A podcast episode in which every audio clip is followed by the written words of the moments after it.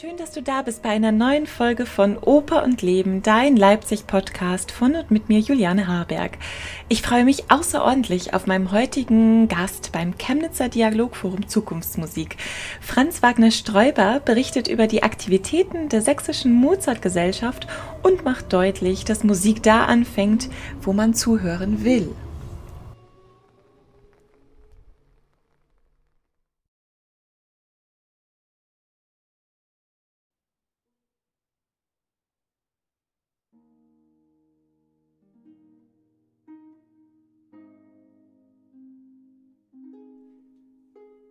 Dass nicht nur alles laut sein muss und wir uns viel mehr wieder auf das gemeinsame Miteinander konzentrieren sollten, betont Franz Wagner Sträuber. Als erster Vorsitzender der Sächsischen Mozartsgesellschaft e.V. erlebte er ein turbulentes Jahr, in dem der Verein mit dem 30. Sächsischen Mozartfest ganz, ganz viel Grund zum Jubeln und zur Freude und zum Feiern hat. Ich freue mich sehr, dass Franz Wagner Sträuber meiner Einladung gefolgt ist und wir beim Chemnitzer Dialogforum Zukunftsmusik über die Nahbarkeit der Klassikbranche sprechen können. Beim Chemnitzer Dialogforum Zukunftsmusik ist heute Franz Wagner Sträuber von der Sächsischen Mozartgesellschaft e.V. zu Gast. Und Franz Wagner Sträuber ist natürlich nicht nur erster Vorsitzender der Sächsischen Mozartgesellschaft, sondern auch selbst Musiker und Hornist und ich heiße Sie ganz herzlich willkommen hier auf der Werkschau in Chemnitz. Vielen Dank, dass Sie Zeit gefunden haben, bei uns zu sein. Vielen Dank, dass ich da sein darf. Ja, unser Titel heute für unser Gespräch ist ja Träume, wo wir Glücksorte finden. Und Musik ist ja immer etwas, wo wir entflüchten können, uns hinträumen können zu anderen Orten. Und ähm, da wäre jetzt die erste Frage an Sie heute, Gab es im letzten Jahr eine Musik, die Sie sehr berührt hat, die Sie durch die ersten Wellen der Pandemie ähm, ja, getragen haben? Einen Komponisten, ein Werk, was Sie besonders stark beeinflusst hat? Da gibt es natürlich ganz viel, aber es sind zwei Dinge, die mich sehr beschäftigt haben. Und zwar äh, haben wir einen Freund, Konstantinos Dimitris äh, Kakavelakis in Athen, von der griechischen Mozart-Gesellschaft und der hat eine kammermusikalische Komposition, verschiedene Werke, äh, Sypnoe, äh, äh, komponiert und mich gebeten, äh, das auch zu produzieren.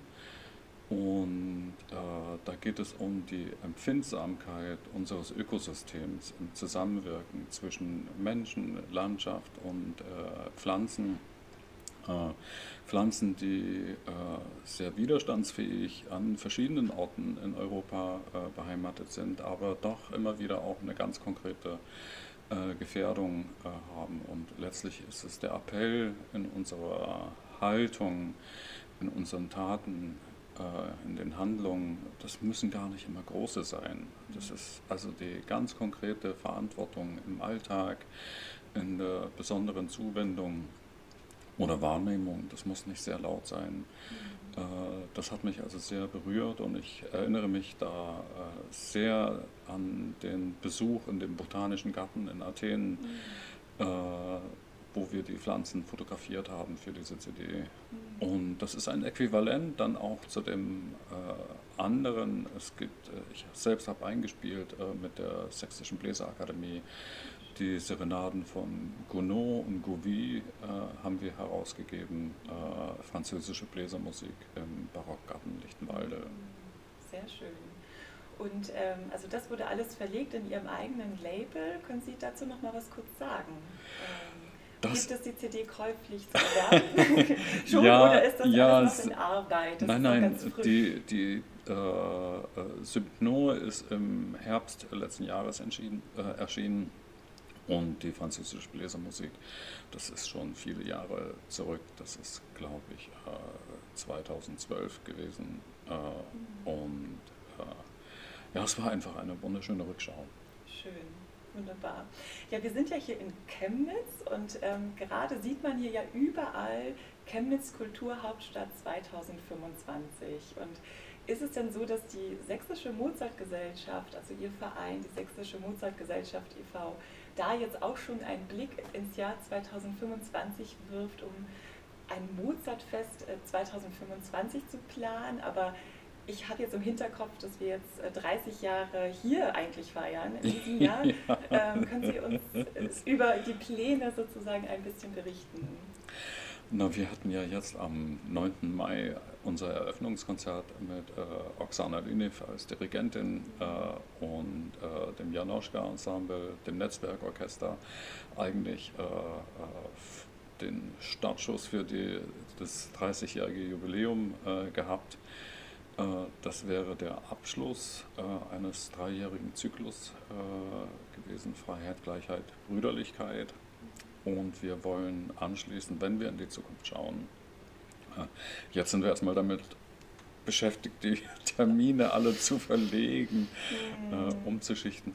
Ein bisschen Routine gibt es schon. Wir haben ja ein Jahr Erfahrung Natürlich, damit. mit dem Umplanen. Äh, und äh, sind auch gewiss, dass wir sehr viel schaffen werden. Äh, ich bin da absolut optimistisch. Und äh, wir schauen natürlich in die Zukunft. Äh, wir wollen wieder mit einem Dreijahreszyklus äh, anschließen, dass wir eine Bestandsaufnahme machen, also 30 Jahre lang. Äh, was waren die Highlights? Äh, worüber definieren wir uns? Was ist unser spezifisches Profil? dann in einem Jahr wollen wir Visionen betrachten. Welche Visionen kommen uns? Welche Visionen haben wir? Welche Visionen tragen uns? dann wollen wir Ziele definieren. Ja in dem darauffolgenden Jahr. Da sind wir schon bei 2024. Ja. Und äh, 25, äh, das ist dann noch nicht 35 Jahre Mozart-Gesellschaft, aber 25 Jahre wäre es vielleicht, ein Resümee zu ziehen äh, oder einen Fokus zu richten auf Traum und Wirklichkeit. Mhm. Traum und Wirklichkeit, dieses Spannungsverhältnis. Äh, und ich glaube, wir definieren uns sehr stark daran, äh, in der Reibung am äh, scheinbar Unmöglichen äh, das Mögliche zu verwirklichen. Also wie meinen Sie das genau? Also das Unwirkliche zu verwirklichen, ähm, hat es mit Chemnitz als Standort zu tun? Also dass man einfach sehr viel Kraft aufwenden muss, um ähm, ja, Ihre Arbeit hier fortzusetzen? Oder darf ich da nochmal nachhaken? Als, ja, als ich 1983 im Februar meine Stelle hier antrat in der, in der Robert Schumann Philharmonie, äh, sind wir manchmal nachts von dem Theaterclub auf der äh, äh Bahnhofstraße, äh, sind wir hier am Karl-Marx-Monument vorbei und da gab es einige Künstler, die haben sich dann in, angesichts des bewachenden Polizisten davor niedergekniet und haben gesagt, Charlie, was haben Sie nur aus dir gemacht? Und wir wollen ja auch hier eine Aufführung der 9. Sinfonie von Beethoven äh, am 26. Äh, Juli äh, durchführen. Mhm. Europäische Sommerphilharmonie, Sommerchor. Und da geht es letztlich auch um das, was dahinter steht. Mhm. provokativ steht, proletariale Länder, vereinigt euch in den verschiedenen Sprachen und dieses sich vereinigen für eine Vision, für etwas, äh, was besser ist, äh, wie man besser lebt, wie wir, und da komme ich dann auch zurück auf äh, äh diese CD Sympnor, die ja auch äh, äh, versucht, wie kommen wir innerhalb dieses Systems, in dem wir uns bewegen, in eine gute Balance. Ja, es geht also nicht um, um eine provokative Revolution, aber es geht um eine äh, sanfte Revolution, die dieses Gleichgewicht herstellt und die, die Harmonie herstellt, so wie wir Musik auch äh, äh, wissen, dass Harmonie nicht nur Konsonanz ist, sondern eben die Reibung zwischen äh, die gute Ausgewogenheit von Dissonanz und Konsonanz. Ja, richtig. Eigentlich ist es ja dann auch immer ein Dialog richtig, zwischen ja. beidem. Ja. Und vielleicht ist es auch das, was uns heutzutage sehr fehlt und es ist ja schön, dass Sie als, als Vision haben, diesen Dialog eben zu schaffen, indem man sich öffnet und einfach gemeinsam ähm, neue Werte schafft und in die Zukunft blickt mit, ähm, mit einem Ausblick, ja, wie wollen wir eigentlich zusammenleben? Und Richtig, ich hatte ja auch die Chance, mit unserer Kulturbürgermeisterin Skadi Jennecke zu sprechen ja. und die eben auch ganz stark betont hat, dass man sich zusammenschließen muss, dass man eben, dass auch gerade die Klassikbranche es schaffen muss, sich zusammenzuschließen. Und ähm, ja, wir sehen das natürlich alle, dass ähm, faire Marktbedingungen für die Klassikbranche noch sehr in es ist Zukunftsmusik, also es ist nicht ausgeschlossen, dass es das irgendwann gibt, aber es ist Zukunftsmusik und da ist ja wirklich stark ähm, von Bedeutung, dass man eben gemeinschaftlich ähm, Werte schafft. Ähm, haben Sie denn noch für uns einen Gedanken, wie wir, also wie wir einfach Musiker in unserem Alltag, was wir besser sozusagen installieren können im Kleinen, äh, damit wir fairere Marktbedingungen oder eine bessere Zukunft ähm, ja, uns in Ausblick stellen können? Ich möchte da ganz kurz anreißen. Mhm. Als wir die große äh, Krise hatten mit der Philharmonie, äh, als dieses Sparkonzept hier äh, in der Stadt war, wo noch eine Nachwirkung ist, dass die Musikschule kaum hauptberufliche Lehrer hat, sondern das über Honorarkräfte regelt. Ähm, das ist für mich ein nicht guter Zustand und es hat ganz viel Kraft gekostet in der Philharmonie den Gedanken äh, stark zu machen, dass wir einen Förderverein brauchen. Äh, es reicht nicht zu sagen, wir sind wichtig, unsere Stellen wird, werden gekürzt, äh, wir verdienen, äh, wenn wir die Stellen haben, gutes, die, äh, gutes Geld, äh, anständiges Geld. Das ist gar nicht die Frage. Aber bei denen mit denen wir im Dialog sein sollten und äh, von denen wir den Applaus haben wollen, äh, die dazu bringen, äh, dass sie der damaligen Oberbürgermeisterin 15.000 äh, äh, Karten, Protestkarten geschickt haben. Das war der wichtige Schritt. 15.000 ja, ja, Protestkarten ja, nur durch die Bevölkerung hier also, in Chemnitz. Wenn wir Musiker schauen, schreien, wir, wir brauchen äh, äh, unseren Platz, äh, mhm. das ist nicht das Entscheidende. Das Entscheidende ist, äh, dass unser Publikum äh, aus seinem eigenen Bedürfnis heraus formuliert, was es will, wie sie die Gesellschaft, wie sie die Stadtkultur letztlich möchte. Mhm diese Aktion ohne uns wird es still äh, hat nur einen Aspekt. Natürlich ist es ganz konkret ein Honest, der nicht spielt oder eine Sängerin, die, die nicht singt. ja. äh, dadurch wird es nicht still. Ich denke, äh, äh, still wird es dann, wenn die Menschen aufhören, äh, in die Konzerte zu gehen. Äh, still wird es, wenn sie aufhören, Briefe zu schreiben, wenn sie nicht mehr selber den Gedanken haben, vielleicht selbst zu dichten oder Gedichte zu suchen zur eigenen Stärkung, zur Sinnfindung ihres, ihres Lebens. Der Mensch lebt nicht vom Brot allein, mhm. ist eine Binsenweisheit, aber äh, so eine Binsenweisheit äh, gelebt äh, versuchen wir als Sächsische Mozartgesellschaft, indem wir diesen Verein vor 30 Jahren gegründet haben und äh, letztlich ein Leitbild entwickelt haben, äh, Erfüllung durch Musik gemeinsam erleben, und das versuchen wir auf ganz, ganz unterschiedlichen Ebenen. Äh, also das ist enorm Bildungsarbeit, das ist äh, die Organisation von attraktiven Konzerten. Das allein ist es aber nicht, ne, sondern dieses Vermitteln, das schaffen wir nur, wenn wir es gemeinsam tun und wollen. Also gemeinsam heißt bei Ihnen auch wirklich mit dem Publikum, mit ja, den richtig, Menschen ja. an sich, nicht nur die Musiker ja. untereinander, sondern alle sozusagen mitzunehmen. Sehr schön. Also ich rege immer wieder an, wenn es geht, äh, nicht immer ist die Form perfekt, aber äh, äh, meistens ist es viel glücklicher und erfüllender, wenn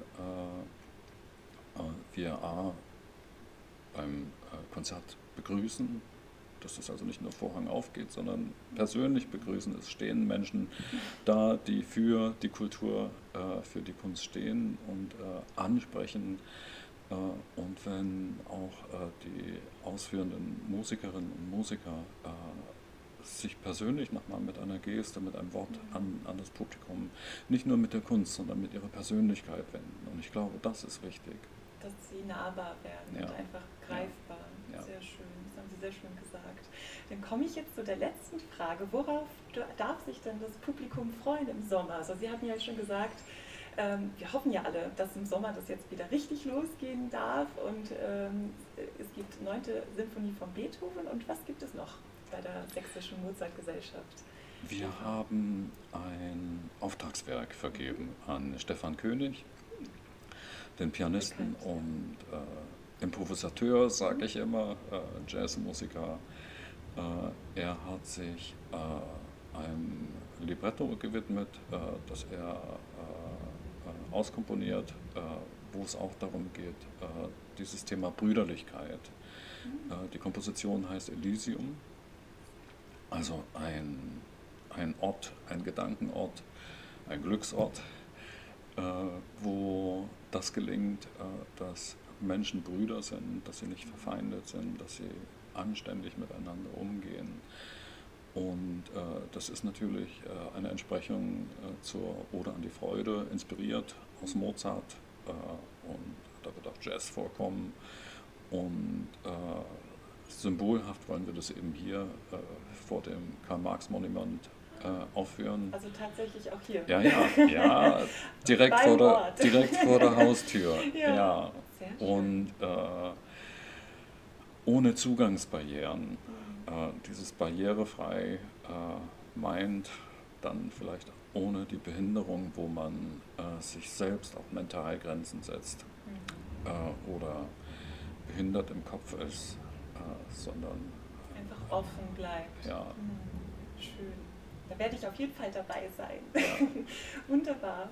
Ja, dann bedanke ich mich ganz herzlich für das Gespräch, Franz Wagner-Sträuber, und ähm, ja, wünsche Ihnen ganz, ganz viel Kraft für die kommende Zeit und äh, bin mir sicher, dass da noch ganz wunderschöne